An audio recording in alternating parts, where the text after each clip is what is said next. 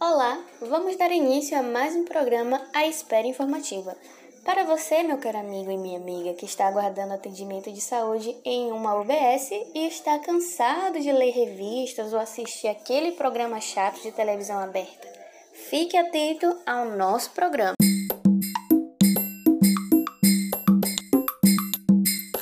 Eu sou a Ana Silveira e, junto com Joelma Maria, iremos abordar no episódio de hoje duas doenças parasitárias, contando para isso com a participação de um convidado especial.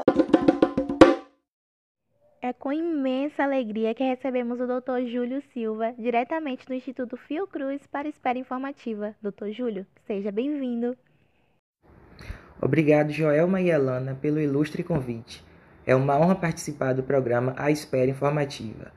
Espero poder ajudar você, ouvinte, com informações claras sobre as chagas e a malária. Doutor, antes de iniciarmos, gostaríamos que nos esclarecesse o significado de alguns conceitos. Por exemplo, de parasita, vetor e reservatório. Explica pra gente a definição dessas palavras. Questionamentos muito bons esse. É comum utilizarmos esses termos na epidemiologia e algumas pessoas possuem mesmo certa dificuldade para diferenciá-los. Alana, Joelma e você, caro ouvinte, parasita é o agente microbiológico que possui a capacidade de transmitir uma determinada doença. Pode ser uma bactéria, um protozoário ou até mesmo um vírus. Vetor é o meio de transporte que esses seres utilizam para chegar ao organismo em que irá promover a doença. Quanto ao reservatório, condiz ao organismo que o vetor contamina pela transmissão do parasita. Um exemplo clássico de reservatório somos nós humanos. Hum, interessante, doutor. No caso da doença de Chagas, quem são esses agentes? Na doença de Chagas, o vetor é o protozoário Trypanosoma cruzi, transmitida ao homem, gatos, cães, porcos, ratos, tatus, gambás e morcegos, por uma espécie de insetos classificados como triatomíneos, popularmente conhecidos como barbeiros. Eles podem viver no meio silvestre ou no peridomicílio, ou seja, próximo das casas ou na região intradomiciliar. Doutor Júlio, vá com calma. Olha, eu moro próximo à área florestal, e meu marido é criador de suínos. Portanto, a minha preocupação agora vai de encontro à dúvida de muitas outras pessoas, inclusive até dos nossos amigos da sala de espera. O que eu posso fazer para evitar a contaminação do Trypanosoma cruzi? Devemos deixar de criar os nossos animais e mudar de região? Apesar de ser a primeira interpretação que desenvolvemos quando se trata de possíveis áreas infestadas, existem outras medidas preventivas Devemos ficar atentos para impedir a formação de colônias do vetor dentro das residências, utilizando inseticidas residuais sob orientação técnica, por exemplo. Promover barreiras nas aberturas da casa contra a entrada de insetos, ou seja, colocando telas metálicas nas portas e janelas. Atentar-se para a implementação de mosquiteiros, usar vestimentas longas que cubram os braços e pernas, diminuindo assim a exposição do corpo e utilizar repelentes. Você não precisa deixar de criar seus animais para consumo ou comercialização. Peça a seu cônjuge que fique atento para manter uma distância do criadouro considerável de sua casa e observar a presença de animais infectados, devendo afastá-los dos animais imediatamente. Ufa, e graças a Deus, né? Porque eu já estava aqui com receio de ficar doente ou vender meus bichinhos. Afastar animais da casa, usar repelentes, cobrir aberturas do imóvel com telas. Mas como ocorre a transmissão? E o que a pessoa sente caso seja contaminado pelo agente etiológico? A transmissão do protozoário pode ocorrer de cinco formas. A primeira, através das fezes do barbeiro em regiões lesadas ou mucosas do corpo, durante ou depois da picada do inseto contaminado. A segunda forma pode ocorrer pela via oral, quando há ingestão de alimentos contaminados com Trypanosoma cruzi. A terceira, quando se realiza transfusão sanguínea, transplante de órgãos ou de tecidos, vindos de doadores contaminados. A quarta corresponde à transmissão vertical, ou seja, pela passagem do Trypanosoma cruzi de mulheres infectadas para seus bebês, durante a gestação ou parto. Por fim, a última forma de contágio é acidental, quando temos contato com material contaminado, a exemplo do sangue de doentes ou a fezes de barbeiros com a pele lesada ou com mucosas.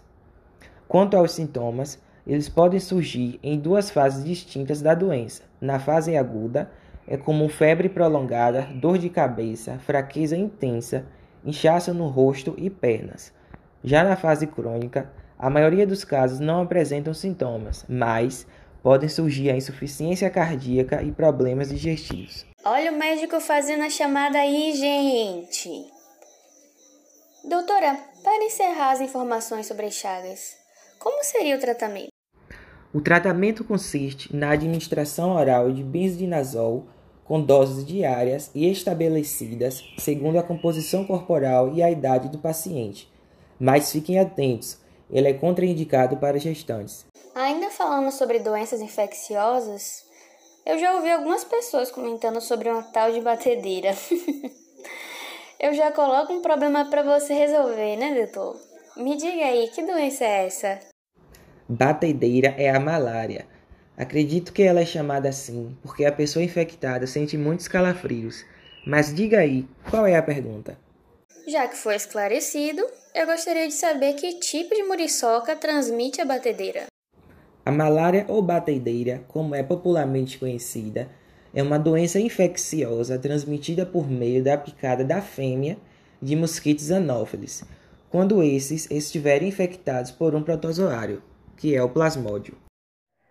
Nossa, doutor, que perigo, hein? Então, quais são os sintomas dessa doença? O quadro clínico típico é caracterizado por febre alta, calafrios, transpiração intensa e dor de cabeça, que ocorrem em padrões cíclicos, dependendo da espécie de plasmódio infectante.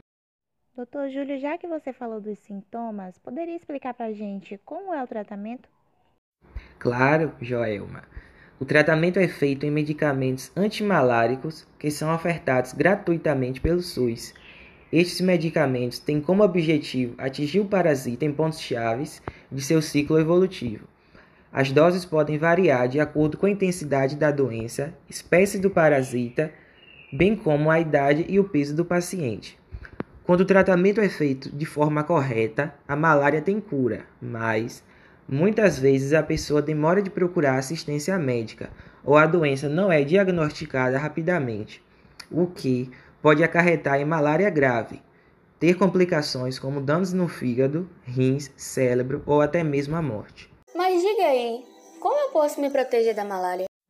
A proteção é realizada individualmente com o uso de repelentes, telas em portas ou janelas, mosquiteiros e evitando sair em áreas de risco ao amanhecer e ou ao entardecer, pois nesses horários há um maior número de mosquitos transmissores circulando.